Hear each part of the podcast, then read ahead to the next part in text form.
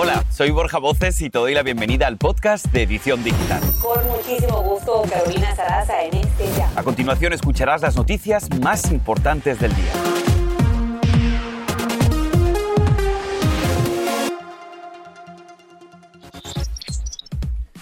La variante Omicron amenaza con cambiar nuestros planes navideños. Estados Unidos reporta un aumento del 25% y las infecciones se triplican en estados como Florida y Hawái. Las autoridades de salud prevén un millón de infectados por día si no nos cuidamos. Y convocan marcha para pedir clemencia y un cambio en la sentencia de 110 años de cárcel contra el camionero hispano Rogel Aguilera. Te tenemos los detalles.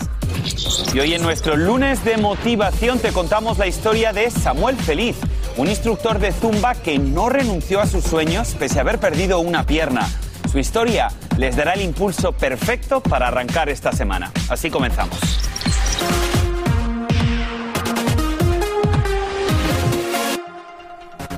Hola, ¿qué tal? Muy buenas tardes. Sean todos bienvenidos. Esta es su edición digital, hoy 20 de diciembre, y te saludamos con muchísimo gusto, como cada día. Un servidor, yo soy Borja Voces. Y Ailen del Toro, muchísimas gracias por acompañarnos. Ya estamos a solo cinco días para Navidad, Borja. Navidad que parece que va a estar complicada, porque vamos a comenzar precisamente con el anuncio que va a hacer mañana el presidente Joe Biden. Se trata de los pasos que va a seguir su administración para combatir la crisis que está generando esta nueva variante de Omicron. Se espera que el mandatario haga una severa advertencia de cómo será el invierno para los que elijan seguir sin vacunarse. El plan incluye, vamos a vacunar a los niños, va a haber mayor disponibilidad de pruebas, fortalecimiento de la bioseguridad para los viajeros y ampliar también la distribución de vacunas para el resto del mundo, esto entre otras cosas. Los CDC aseguran que las personas que no se vacunan tienen 20 veces más riesgo de morir.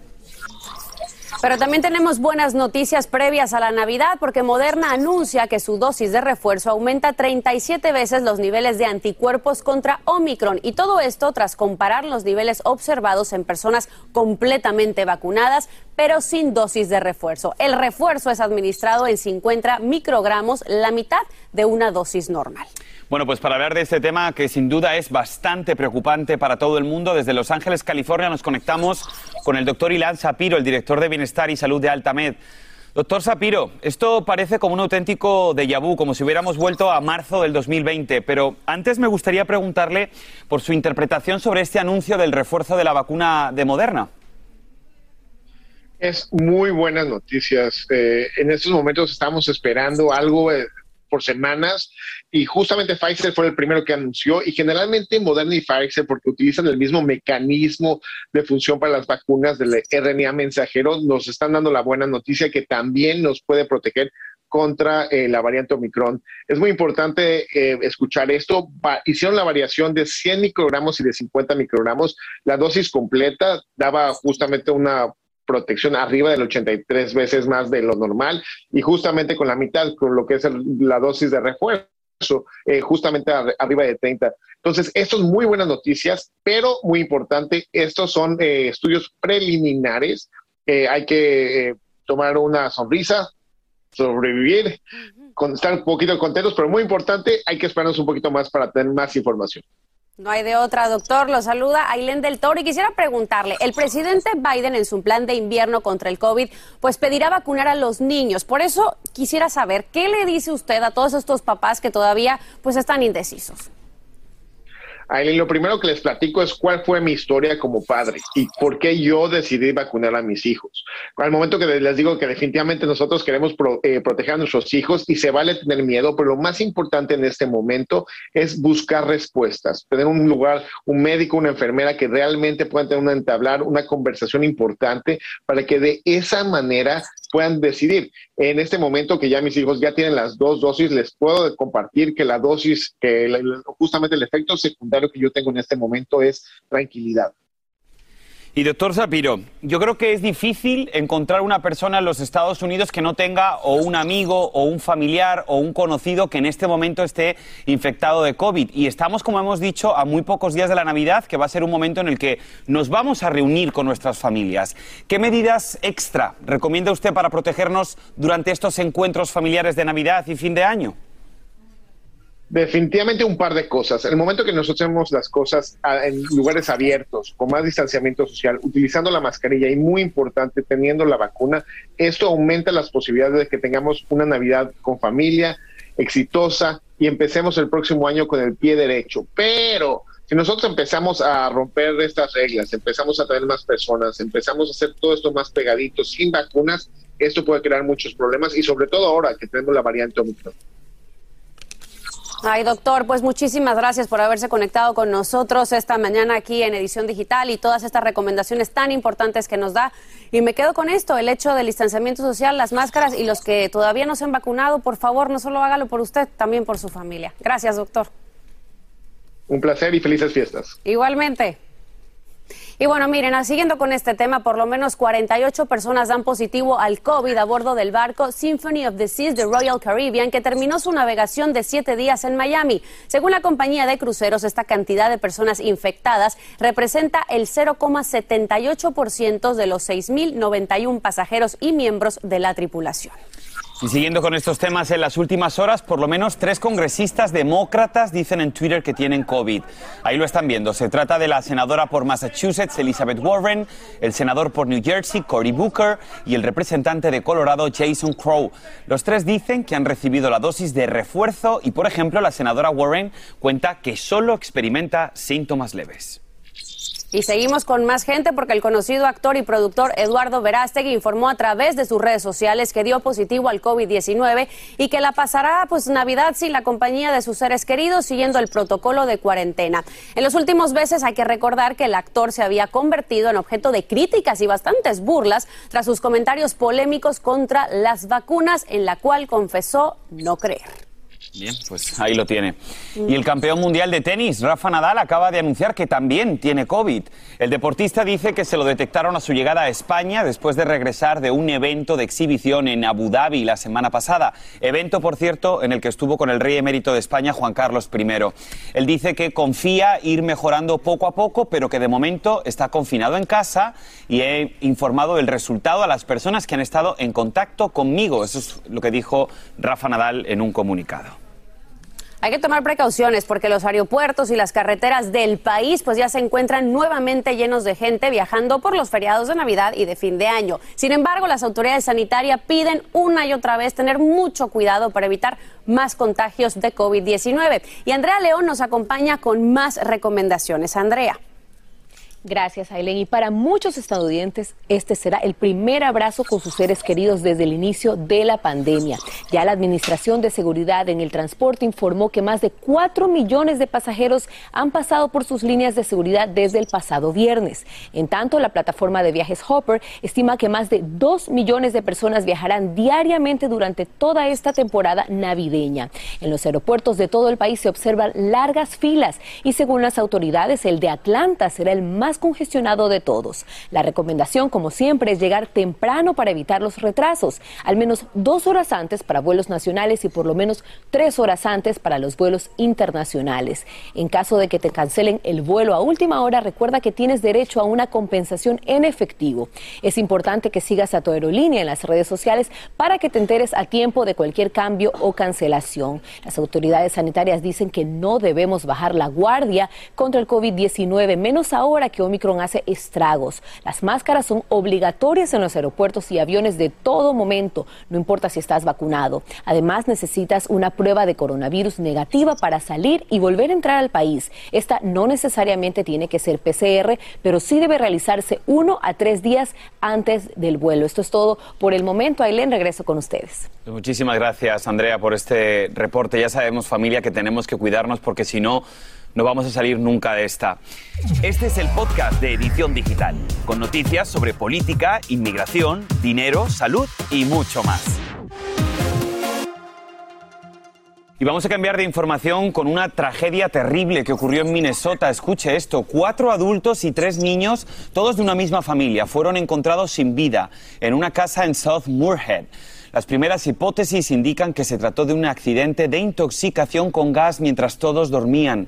Versiones preliminares indican que todos son de origen hondureño y se trataría de la familia Hernández, integrada por Belín Humberto, Elder Noah, Breilín Favela, Mike Bradley, Early Mariela y Marlene Dur y también la pequeña Maribeli. Entre los fallecidos está el papá, la mamá, tres hijos, una tía y una sobrina. Qué terrible. Una verdadera tragedia, como bien decías. Y miren, una petición en change.org reunió casi 4 millones de firmas para una marcha en la que se pedirá un cambio de sentencia para Rogel Aguilera Mederos, el conductor cubano de 26 años que fue condenado a 110 años de prisión por el accidente que le costó la vida a cuatro personas. Según los organizadores de Plataforma Colorado Sin Fronteras, se va a reclamar conmutación de la pena por considerarla injusta. La marcha será el próximo 27 de diciembre a las 8 y media de la mañana hacia el Palacio de Justicia de Jefferson. Sin duda hay muchísima indignación en la calle y por eso te estamos preguntando precisamente a ti que ves la edición digital, ¿crees que a este camionero hispano le deben perdonar la sentencia? Hay muchas respuestas ya. La verdad es que sí, Borja, si te parece vamos a leer algunas. Por ejemplo, Jesús Pérez dice, claro que se la perdonen. Isa Cuadra dice, peores casos se han visto y los dejan libres. Él merece libertad. Él andaba trabajando y sucedió un accidente, algo que a cualquier persona le puede pasar. Libertad para él. Y Yeseni Castro dice, claro que le deben perdonar la sentencia porque fue eso un accidente.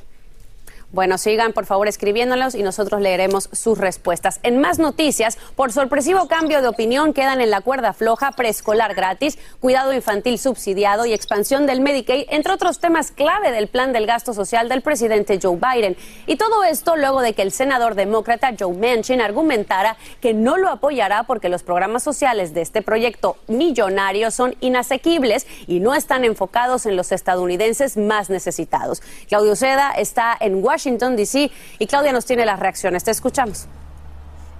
Así es, el presidente llegó esta mañana a la Casa Blanca frustrado y es que los demócratas también están frustrados porque uno de los suyos, el senador Joe Manchin, el senador que de Virginia Occidental, dijo de la nada que ya no apoya la ley de gasto social de Biden. Ahora el presidente con Joe Manchin han estado negociando este plan, su postura por meses y la semana pasada eh, llegaron a un compromiso a un compromiso de palabra y pues Joe Manchin anunció ayer en una entrevista en la cadena Fox News que ya no apoya el plan del presidente. Escuchemos.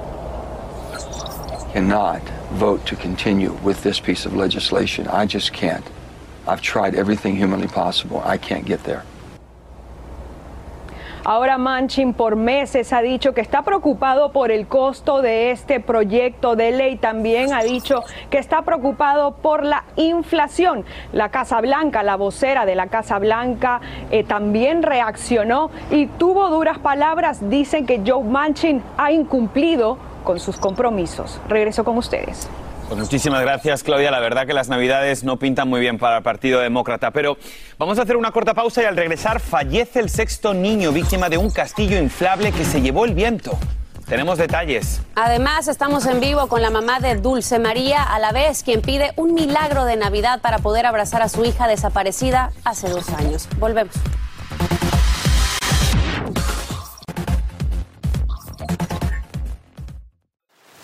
Y ahora regresamos con el podcast de Edición Digital con las principales noticias del día.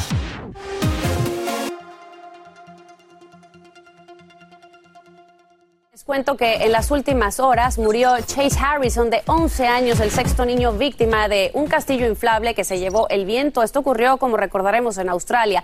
Este pequeñito estaba hospitalizado debatiéndose entre la vida y la muerte tras esta tragedia durante un evento de fin de año allá en una escuela primaria. Descansa en paz. Cambiando de información, después de dos años desaparecida, una familia mexicana de Nueva Jersey sigue pidiendo que se cumpla un milagro de Navidad y que su pequeña niña de siete años, Dulce María Alavés, que tenía solo cinco cuando fue vista por última vez en un parque de Bridgeton, aparezca para que puedan compartir con ella. Y es que escuche este dato, en el año 2020 el FBI recibió reportes de más de 365 mil menores desaparecidos. Y ahora queremos mostrarle esta imagen, por favor, grábensela en su mente. Esta es la proyección digital de cómo luciría hoy Dulce María a la vez.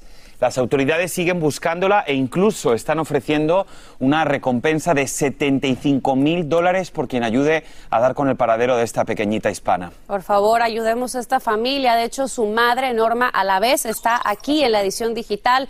Norma, de verdad no sabes cuánto agradecemos que se conecte con nosotros y lamentamos muchísimo que esté viviendo una situación así. Me gustaría, por favor, que nos contara pues cómo avanzan las investigaciones y qué le dicen las autoridades. Pues las autoridades todavía nos dicen que todavía siguen con la investigación.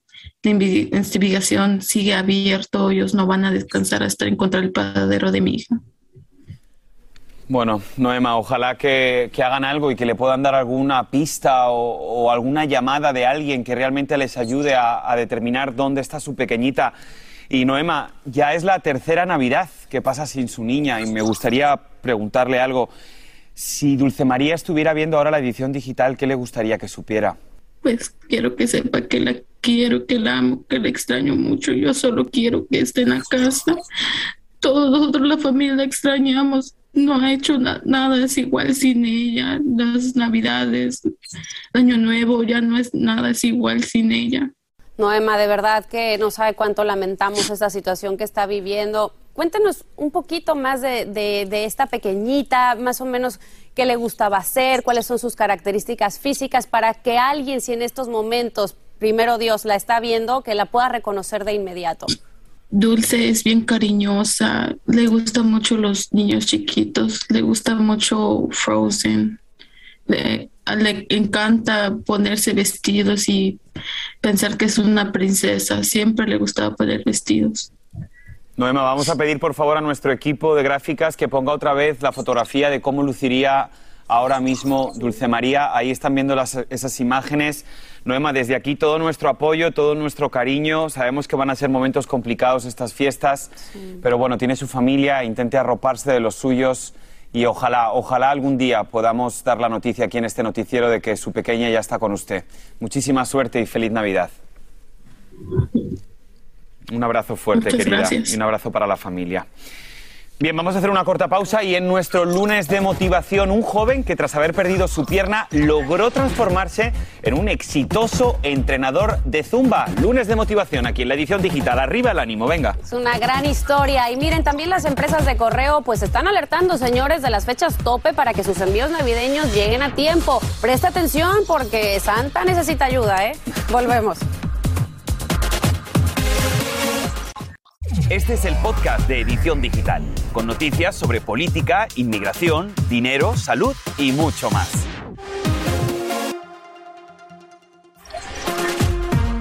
Seguimos arrancando la semana aquí en tu edición digital y te preguntamos, ¿ya enviaste tus regalos navideños? Atención porque muchas compañías tienen fechas límite para que tus envíos lleguen a tiempo, ¿verdad, Aileen? Así es, mi Borja. Por ejemplo, USPS, la fecha límite es el 23 de diciembre y debes mandarlos por Priority Mail Express. Para UPS puedes enviar tus compras con UPS Next Day Air el 23 de diciembre para que lleguen para el feriado. Y para FedEx, la fecha máxima límite es el 24 de diciembre con Same Day Delivery o envío del mismo día. Entonces mantente alerta de estas fechas, señores, para celebrar sin ningún tipo de apuros y que todo el mundo reciba el regalito. Y qué bueno que nos siguen porque solamente la disciplina y una gran pasión por lo que hacemos pueden ayudarnos a sobrellevar situaciones límites y hacernos resilientes para superarnos y para salir adelante. Así es, y ese es el caso de Samuel Félix, quien a pesar de haber perdido una pierna a sus 13 años, se ha convertido en un exitoso instructor de Zumba. ¿Y qué creen, señores? Que lo tenemos en vivo aquí para que nos cuente cómo logró superar todas las barreras. Ese. Manuel. ¿Cómo estás, querido? Mucho gusto. Oye, de verdad que es un gustazo que nos acompañes hoy, de verdad, aquí con nosotros. Cuéntanos, por favor, tenemos muchas preguntas, pero ¿qué ah. tan difícil ha sido, por ejemplo, el conseguir trabajo con una prótesis, un trabajo de bailarín? Ah, foi muito, muitas graças por estar aqui, muitas graças. Então, na verdade, foi muito complicado para eu, porque as pessoas não, não podiam, quando me via sem, sem, sem perna, eles não me davam a oportunidade de bailar. Uhum. E aí, eu comecei a, a, a ser com a pantalão ahí las personas me dieron la oportunidad, mas no comienzo fue muy difícil. Bueno, y es que de hecho hemos visto las imágenes y efectivamente, si tú te pones un pantaloneta largo, realmente no se aprecia que no tienes una pierna y que estás bailando con prótesis. Pero vamos a hacer una cosa, para muestra un botón. Yo quiero, Samuel, que nos deleites con movimientos, por, ejemplo, ¿te gusta la samba? Sí, me gusta mucho, bastante, mucho, pues venga, mucho. a ver, a ver cómo es. Con las palmas, ok. Va. Claro, pa, pa, pa, pa, pa. Começa. Beginning começou. Um pouco mais rápido. Mais rápido.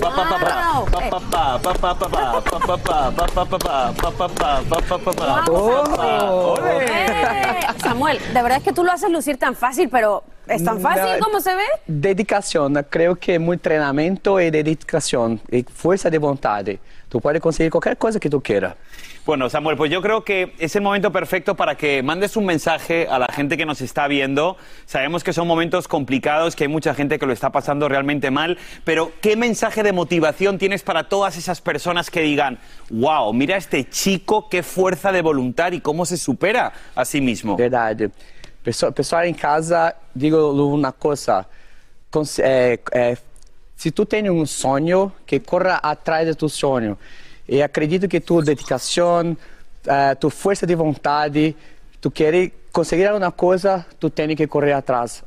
Porque senão tu não consegue nada. Então, se, força de vontade e muita disciplina. É isso que tem que fazer. Samuel, y yo creo que también el apoyo de la familia, ¿no? En tu Ah, caso, ¿cómo verdade. fue? Sim, verdade. A família eles falavam, eles disseram-me que, disseram-me que siga nos teus sonhos. Se tu queres fazer isso, então vai fazer, fazer isso. Então eles me deram muito suporte, minha família, meus amigos, e por isso que estou aqui, seguindo com muitos alunos. Oye, Samuel, a yo me, me- me pregunto, ¿no? ¿Por qué escogiste Zumba para, para poder eh, convertirte en un instructor? Sim, porque a rumba, a zumba é como que um, um mix de muitas coisas junto. Então eu gosto de bailar samba, salsa, bachata. E eu encontrei isso em La Zumba. E Zumba me ajudou muito. Inclusive, quando eu estava começando, ele me, me ajudaram com muitas coisas. E, né, inclusive, quando eu estava com doente em Brasil, com co- Covid, ele, ele me ajudaram e mandaram dinheiro e tudo. Dabas Claro, clases en sí. línea. Sim, verdade, Con verdade. cuánta gente, ¿no? Que se sumó a esto virtual y gracias a eso pudieron pues salir adelante en estas É, fechas. Foi muito difícil, foi mal. Mas por isso que eu, esco- é, eu me gosto muito de zumba, porque é um mix de todas as ah, ritmos que, que tu queres bailar.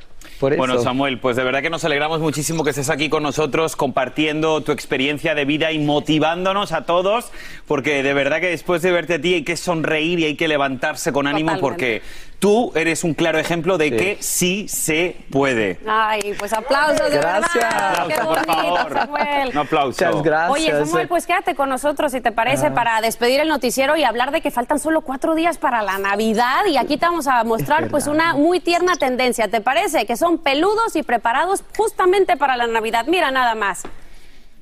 Pues las mascotas, mi Borja, que como ves ya están listas para celebrar estas fiestas y se han tomado las redes sociales. Y lucen sus atuendos más festivos para recordarte que se acerca el día de compartir en familia. Nos despedimos con Samuel con la samba. Venga. Vamos.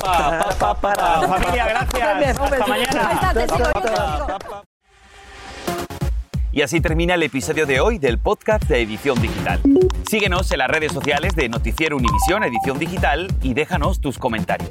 Como siempre, muchas gracias por escucharnos.